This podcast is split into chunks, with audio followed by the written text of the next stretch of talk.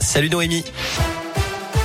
Salut Cyril, salut à tous. Le point sur le trafic pour commencer. Je vois que c'est assez fluide hein, dans l'agglomération lyonnaise. Pour l'instant, pas de difficultés majeures à vous signaler. À la une, toutes les écoles lyonnaises sont exposées à la pollution à un niveau qui dépasse les recommandations de l'Organisation mondiale de la santé. C'est ce qui ressort d'une étude publiée aujourd'hui par l'association Respire. Des pollutions aux particules fines et au dioxyde d'azote. Parmi les établissements dans lesquels l'air est le plus pollué, l'école Fulchiron dans le Vieux-Lyon. Le collectif La Rue est à nous a d'ailleurs prévu un rassemblement à 16h30 pour en informer les parents. On est en ce moment d'ailleurs en pic de pollution et ce n'est pas la première fois cet hiver. Levez le pied sur les grands axes routiers. La qualité de l'air est mauvaise dans le Rhône et le Nord-Isère.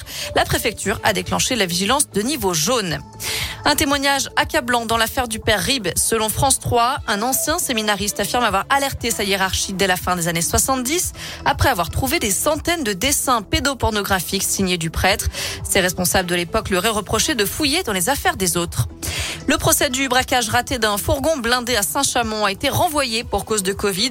À l'ouverture hier aux assises de Lyon, deux des huit prévenus affirmaient avoir des symptômes. Ce matin, leurs tests PCR se sont bien avérés positifs. Le procès est donc renvoyé au 15 juin prochain. Une info, si vous avez l'habitude de prendre le train, la SNCF sort une nouvelle application aujourd'hui. Ça s'appelle SNCF Connect et c'est en fait la fusion de Oui SNCF, l'appli qui servait à acheter des billets, et l'assistant SNCF qui servait pour les infos sur le trafic. Tout est donc réuni au même endroit pour une utilisation plus simple. Il a fallu 200 personnes et 18 mois pour mettre au point cette nouvelle plateforme. Dans l'actu aussi, une enquête ouverte après qu'un chirurgien a tenté de vendre aux enchères une radio d'une rescapée du Bataclan. Selon Mediapart, ce cliché montrant un avant-bras transpercé par une balle de Kalachnikov a été mis en vente à 2776 dollars par un orthopédiste très réputé. L'enquête pour violation du secret professionnel a été confiée à la brigade de répression de la délinquance aux personnes.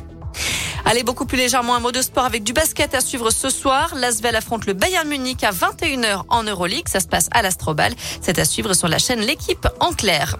Du tennis, Rafael Nadal qualifié pour les demi-finales de l'Open d'Australie. De son côté, Gaël Monfils se bat toujours contre l'Italien Berrettini. Après avoir perdu les deux premiers sets, le Français a remporté le troisième set.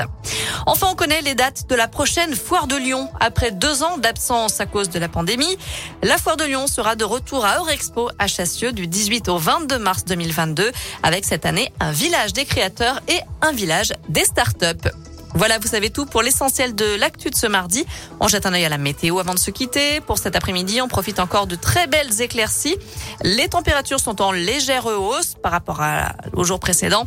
Elles sont comprises entre 5 et 9 degrés pour les maximales. Voilà, très bon après-midi à tous à l'écoute de Radio Scoop. Merci Noé.